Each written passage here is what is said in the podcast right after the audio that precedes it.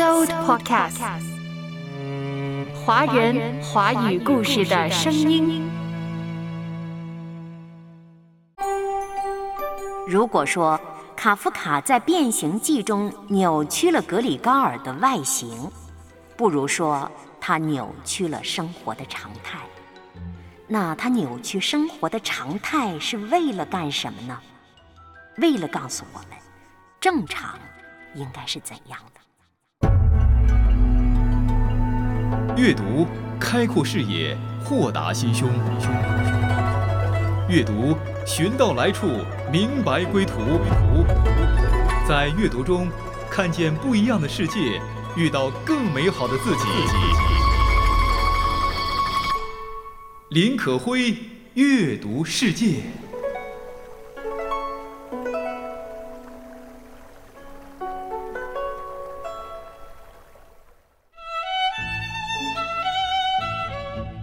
眼看着六月到了结尾了，提到整个六月，上热搜的必有高考无疑。高考是每年的重点话题了，而提到高考，各地今年的大小作文一直是热门话题。莫说今年了，历年的作文考题都是大家津津乐道的话题，无外乎时文、经典、科技等等。提到经典，今年考题当中提到了《红楼梦》。当然，古今中外的经典都是学子们一直必读或者泛读的内容。高考也让可辉想到了中学生活，想到了自己当年读到的那些经典的作家作品，其中有一位是卡夫卡，您一定不陌生。提到他，你一定会想到那篇文章《变形记》。一天早晨，格里高尔·萨姆沙从不安的睡梦中醒来，发现自己躺在床上变成了一只巨大的甲虫。中学课文《变形记》就是以这句开头的。今天阅读世界想再一次走进卡夫卡的经典代表作《变形记》。时隔多年再看卡夫卡的长篇小说《变形记》，可会心中有不同的收获了。经典的魅力就是这样，随着年龄的增长、阅历的增多，我们可以对他们进行更多的阐释。先说说法兰兹·卡夫卡吧。一八八三年，卡夫卡生于捷克的首府布拉格，他的父母是犹太的商人。十八岁进入了布拉格大学修习文学和法律，二十三岁就获得了法学博士学位，二十一岁开始文学创作。他主要代表作有三部长篇小说，第一部就是《变形记》，除此有《城堡审判》以及四部短篇小说集。卡夫卡所出版的作品并不多。但是他的影响力却极其巨大，曾经全世界掀起了一阵又一阵的卡夫卡旋风。可以说，卡夫卡是二十世纪最有影响力的作家之一，也是西方现代主义文学的奠基者，对后世文学的影响那可谓极为深远。对了，卡夫卡的生命线似乎并不长，四十一岁就因为患肺结核去世了。说来，一九二四年六月三日逝世的卡夫卡，到今年逝世近百年了。作为回顾或者是纪念这位优秀的作家作品，我们今天再次走进他的代表作——长篇小说《变形记》。卡夫卡的长篇小说《变形记》充满了象征意味。简单说说内容吧。有位旅行推销员格里高尔，他常常早起赶火车去上班，因为家人都指望他赚钱偿还债务。一天早晨，他醒来发现自己变成了一只大甲虫，他越是挣扎着起床，越是困难。家人很着急，不断在外边催促着。公司秘书长也因为他没有外出推销而赶到家里来问罪。最后，他从自己房间爬出来，要向秘书长解释，反而把他吓跑了。父亲、母亲、妹妹恐慌得不知如何是好，只好把他赶回房间。因此，父亲和妹妹不得已只好外出做工赚钱。有一天晚上，妹妹拉琴给客房们听，格里高尔被乐声感动，不知不觉从房间里爬出来了。把房客吓跑了，他也因此受了重伤。回到房间后不久就死了。家人因为少了一个负担而感到高兴，因为埋葬他之后，他们就可以开始新生活了。关于卡夫卡的这篇长篇小说《变形记》。齐宏伟老师读出来的是绝望。他说，这篇小说带给人的感觉不仅仅是希望，更是绝望。可会记得英国作家王尔德曾经说过：“人生有两大悲剧，一是你得不到想要的东西，另外一个是你得到了想要得到的东西。得不到想要的东西，觉得失望。”而得到了想要的东西，却感到绝望。往往得到之后，才发现那并不是真正想要的。为什么会这样吊诡呢？因为人真正想要的，从来都不仅仅是东西，而是意义。为什么人需要意义呢？因为人是人呐，不是石头，不是狗啊。一块石头，一只狗，也许不需要问生命的意义，但是人需要。而绝望是人之为人对意义匮乏的感知。齐宏伟老师曾经说过，莎士比亚教给了他文学是什么，而卡夫卡告诉了他什么是文学。卡夫卡是一个尤为关注生存意义的作家。他认为这个世界缺少意义，所以作品里总是充满着绝望感。卡夫卡曾经说：“世上没有拥有，只有存在，这存在便是追求最后的呼吸和窒息。”他甚至说出“善在某种意义上是绝望的表现”这样一句话。很多读者无法理解卡夫卡的绝望，认为他个性太敏感，甚至说他有点变态。但是他不过不合时宜罢了。当时众人对理性和科学寄予厚望，没能领会卡夫卡体验到的绝望。理性也许领我们走出家门，但是它不能领我们走回家去。科学也许告诉我们病症在哪儿，但是不一定都能治病。是那轻抚疲惫轮廓的晚风啊，是那藏着恋恋耳语的黄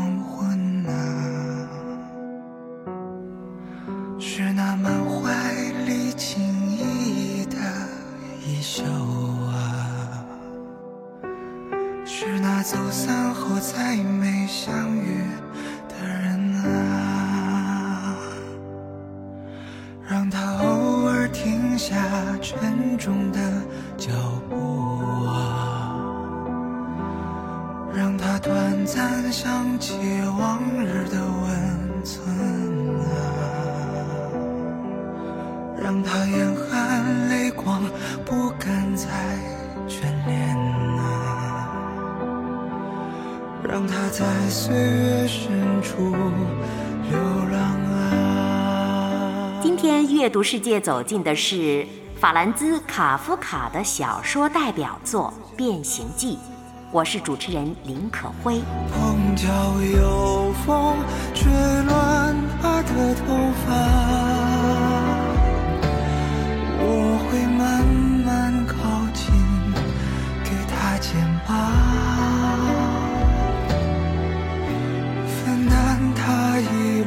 重重的绝望。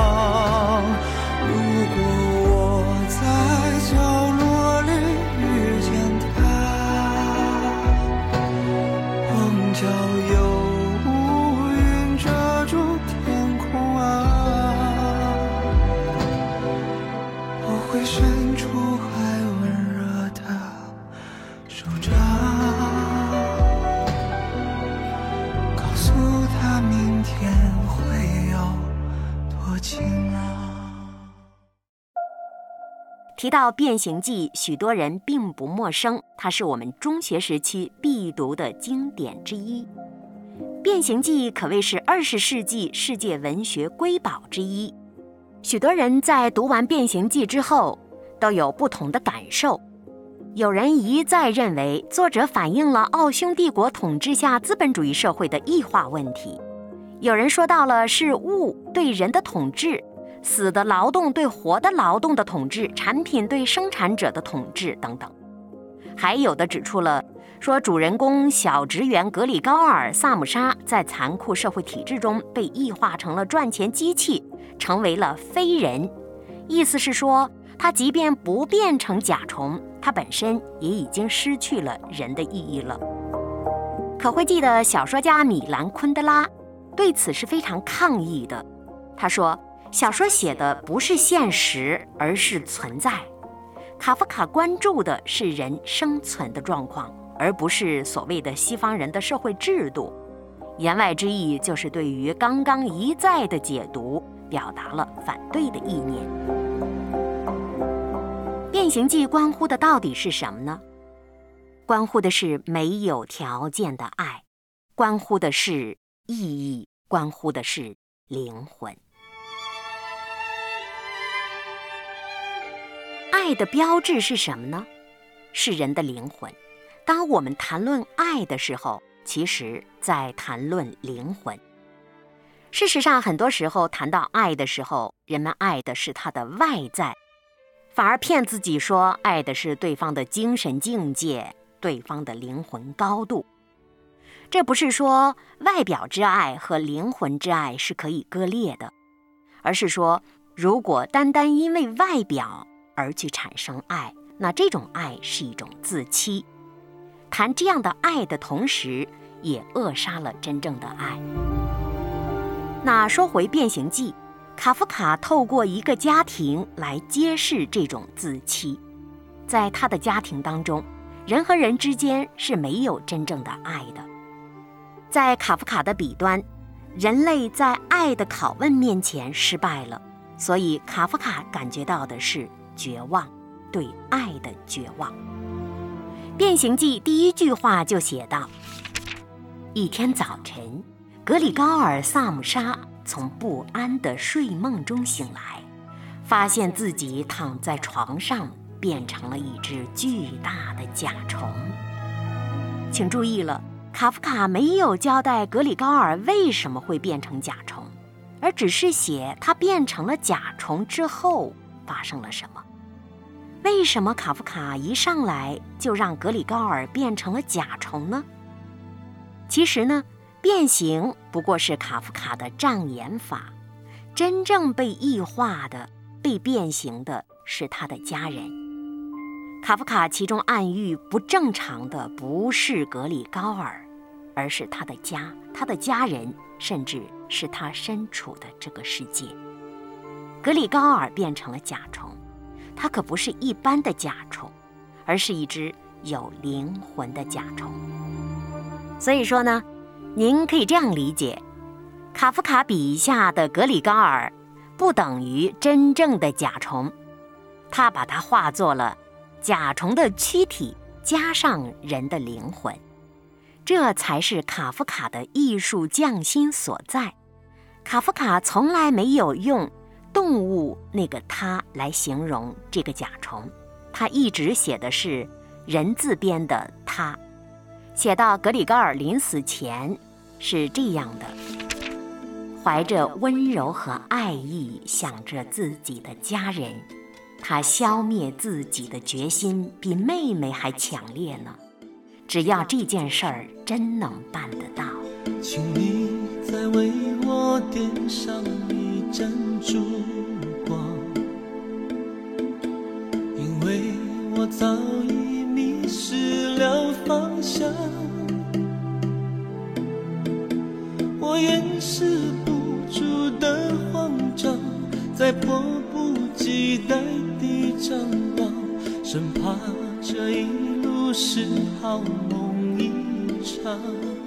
今天阅读世界走进的是卡夫卡的代表作《变形记》，这可谓是二十世纪文学当中的经典之经典。多年以后再读《变形记》，我们都有了不同的收获。时间加上阅历，加上现实处境，让我们对这篇《变形记》有了更多的体悟。情愿就这样守在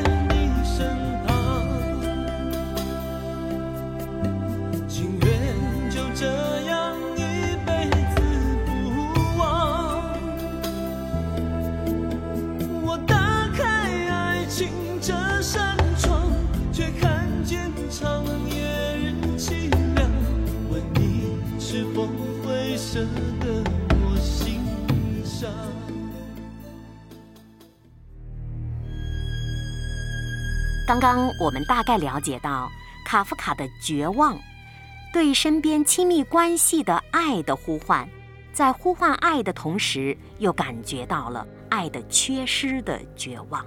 那到底什么是爱？有条件的爱叫爱吗？我们回到卡夫卡的《变形记》，请大家注意了，卡夫卡关心的可不是格里高尔怎么变成甲虫的。他只写他变成甲虫之后发生了什么。卡夫卡安排格里高尔的家人们，绝对没有怀疑这只甲虫就是格里高尔本人。他们知道甲虫就是他，尽管这在现实生活中绝不可能发生。格里高尔用肉体为家里赚钱的时候，家里人都非常爱他。但是，当他只剩下灵魂，肉体变成了甲虫，没有办法继续赚钱的时候，他的家人无法继续爱他。这是可辉在多年后再读《变形记》时发现的几道缝隙，发现了原来在这个家庭当中，爱是充满条件的。格里高尔变成甲虫后的几个月。他简直要被饿死了，因为家人早已把他忘记了。虽然家人知道这只甲虫就是格里高尔，但是没有人再觉得它有价值。家里的其他人都各自谋着生计，父亲在银行里买早点给小职员，母亲把精力耗费在了给陌生人缝内衣上，妹妹听顾客的命令。在柜台后匆忙地跑来跑去。家里的一个空房间租给了百般挑剔的房客。说到底，大家都在忙着挣钱。一天晚上，妹妹拉小提琴给三位房客听。对于这样高雅的艺术，房客们感觉到无比厌烦。只有变成甲虫的格里高尔被琴声吸引了。爬出来，继续听妹妹拉琴。在这个世界上，没有人在乎他妹妹的音乐，只有格里高尔感动到不能自已。他还渴望着可以保护妹妹，并且把她送进音乐学院。小说中，作者卡夫卡说，琴声对格里高尔有一种吸引力，是他灵魂的食物。庸碌的人。早就不需要这种艺术的营养品了，只有他这只古怪的动物还需要，或者说，在这个世界上需要这种营养的人，变成了古怪的动物。品读到这儿，你有没有感觉到卡夫卡笔下具有着惊人的逆转力量呢？在一个反常的世界上。任何人类灵魂的正常感知都显得古怪反常，就像善良的格里高尔变成了甲虫，结果可想而知。这只古怪的反常的甲虫惊动了世界，引起了房客和全家人的愤怒。就连一向最爱他的妹妹也断然建议要把他扫地出门。家人的态度给格里高尔带来了致命的打击。很快，他就按照亲人的愿望死去了。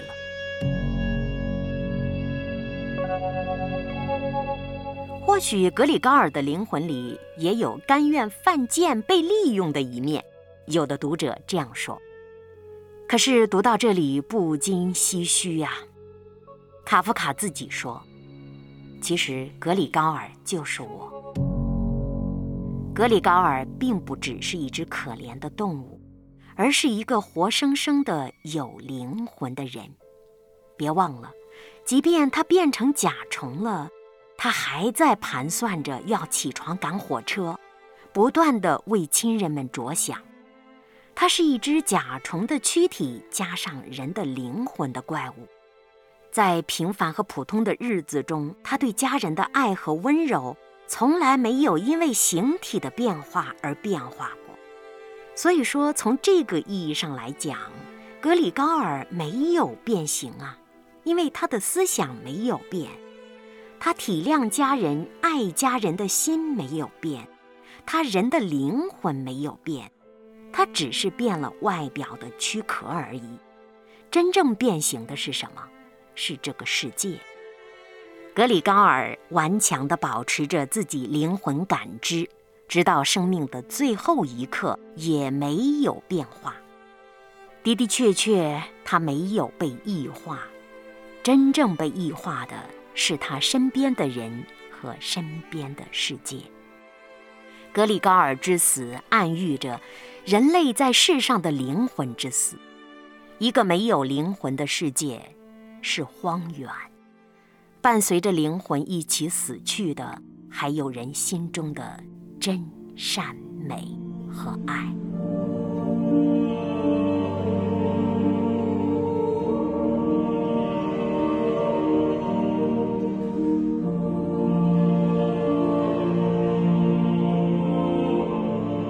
说到这里，或许你会不服气的高声辩解：“不，不可能！人心底的真善美和爱没有死去。格里高尔的亲人并不是不爱他，而是没有办法爱下去呀。格里高尔那个样子多恶心呀！一只大甲虫，叫他亲人怎么爱他呢？关键就在这儿，到底什么叫爱呢？”如果单爱那值得爱的，还叫爱吗？爱不是因为美丽而可爱，而是因着可爱而美丽呀。否则，爱的独立价值就会淹没于爱的对象，爱就变成了符合条件才爱，无条件的爱变成了有条件的爱。那有条件的爱还能称为真爱吗？在作者卡夫卡的眼中，只有无条件的爱才是真爱。对每一个家庭来说，父母之所以爱孩子，绝对不是因为孩子可以为家人赚钱才值得爱；孩子爱父母，也不能够因为父母可以给自己钱，所以才爱他。这样的因果关系太奇怪了，不是吗？真正有良知的人。绝对不会承认，爱亲人是因为亲人可以给自己带来好处。这样的爱是多么的虚伪，不是吗？在格里高尔没有变形之前，他的家人爱着他，他们彼此之间也是相爱的，或者说，他们自己以为是彼此相爱的。他们不会承认是因为格里高尔给家里带来好处、赚了钱才爱他的。可是考验来了，格里高尔变成了甲虫，他成了一个看上去的废人，一个不再能够赚钱的人，一个只有着美丽的灵魂和丑陋的肉体的人加甲虫的怪物。于是他的至亲们再也爱不下去了。人就是这样，不爱对方了，却说是因为对方不值得爱了，自己没有办法爱了。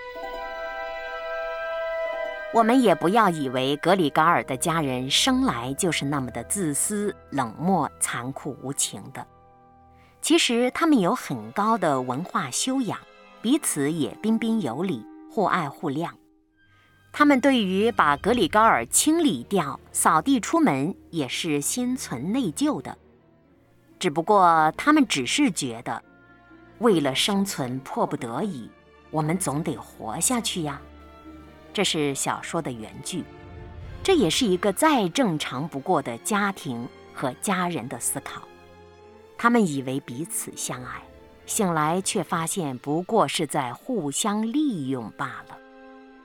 埋葬一切爱与善意的世界，总有理由说是为了生存，我才埋葬了真善美和爱。没有爱和善意。还叫生存吗？没有灵魂的肉体，在明媚的春光中，还能恢复真正的活力吗？如果说没有灵魂的人还是人，那我宁可做一只甲虫。作者卡夫卡如是说。功利原则甚嚣尘上，灵魂遭逢着空前的饥饿。还有多少人愿意穿透外表和肉体，去看到灵魂的重要意义呢？难怪多年前的卡夫卡如此绝望。《变形记》发表于一九一五年，但是时隔多年，到今天依旧具有着现实意义。如果说，卡夫卡在《变形记》中扭曲了格里高尔的外形，不如说他扭曲了生活的常态。那他扭曲生活的常态是为了干什么呢？为了告诉我们，正常应该是怎样。卡夫卡说：“生活叫做置身于生活中，用我们在其中创造了生活的眼光看生活。”在绝望的背后，卡夫卡、格里高尔如此的呵护和守望着爱，没有条件的真正的爱。每个人都需要爱，经历天赋奇妙作为，体验生命可贵，学习先付出爱，伴你同行，阔步向前，匆匆一生付出温暖，留下最美的身影。卡夫卡说：“写作是我祈祷的形式。”今天阅读世界走进的是卡夫卡的长篇代表作《变形记》。格里高尔是绝望的，卡夫卡是绝望的。今天的你我心中也有绝望，我们渴望无条件的真正的爱。圣经说，神就是爱，你知道吗？让爱继续蔓延，